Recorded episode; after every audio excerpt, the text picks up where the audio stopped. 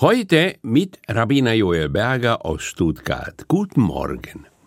Das Laubhüttenfest, das wir ab heute Abend feiern werden, ist eines der drei biblischen Wallfahrtsfeste. Die Vorbereitungen für diese Pilgerfeste unterscheiden sich von denen für die hinter uns liegenden hohen Feiertage, auf die wir uns vor allem geistig durch Reue und Buße vorbereiten sollten. Die Vorbereitungen für die drei Wallfahrtsfeste unseres Volkes erfordern dagegen oft körperliche, manchmal auch anstrengende Aktivitäten.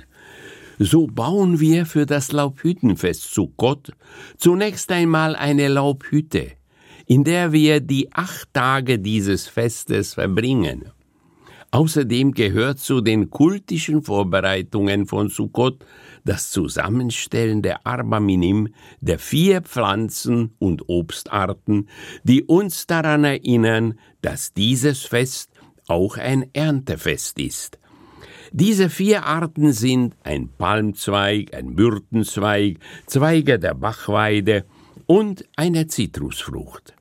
Mit ihrer Symbolik fügen sie sich in die Gedankenwelt von Sukkot ein.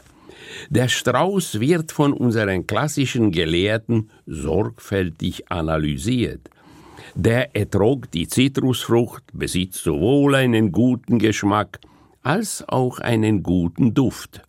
Der Palmzweig, der die Frucht der Dattelpalme symbolisiert, ist wohl schmackhaft, aber nicht wohlriechend. Die Myrte hingegen ist wohlriechend, schmeckt aber nach nichts. Und schließlich haben wir die Bachweide, die weder duftet noch schmeckt. So wie die vier Pflanzen, die in einem festlichen Strauß gebündelt sind, dem Lob Gottes dienen, nämlich die wohlschmeckenden, die duftenden und auch die, die diese Eigenschaften nicht besitzen.